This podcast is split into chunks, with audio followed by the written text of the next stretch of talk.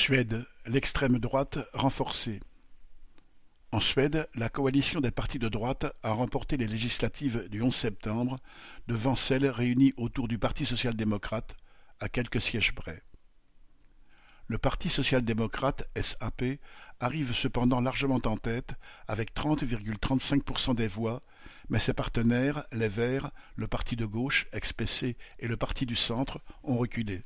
Ce qui a vraiment changé la donne est le choix des partis de droite de conclure une alliance avec les mal nommés démocrates de Suède, SD. Ce parti d'extrême droite avait été jusqu'alors tenu à l'écart par toutes les formations politiques. Cette fois, la droite a estimé que c'était sa seule chance de revenir au gouvernement dans un pays où le poids de la social-démocratie est considérable. Le SAP gouvernait en effet depuis huit ans et depuis 1917, date de sa première participation gouvernementale, il a été au pouvoir pendant 81 ans.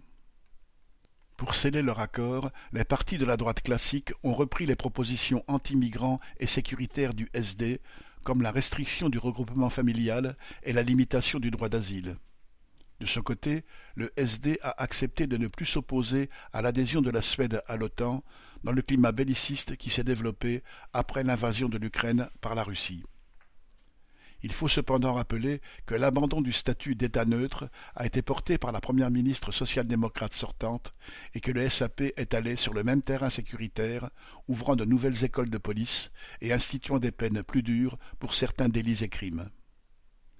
La Suède, avec ses dix millions d'habitants, a accueilli au cours des dix dernières années près de cinq cent mille migrants, plus que bien d'autres pays européens. Mais ils ont été, dès leur arrivée, laissés de côté.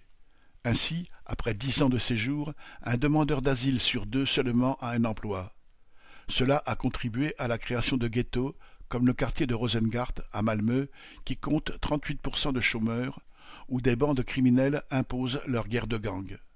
Ce phénomène, nouveau pour le pays, a permis au SD de prospérer en surfant sur les peurs et les préjugés. Fondé en 1988 par des néo-nazis, il a cherché, à partir de 2005, à apparaître un peu plus présentable pour s'intégrer dans le jeu politique. Entré au Parlement en 2010, il n'a cessé depuis de progresser.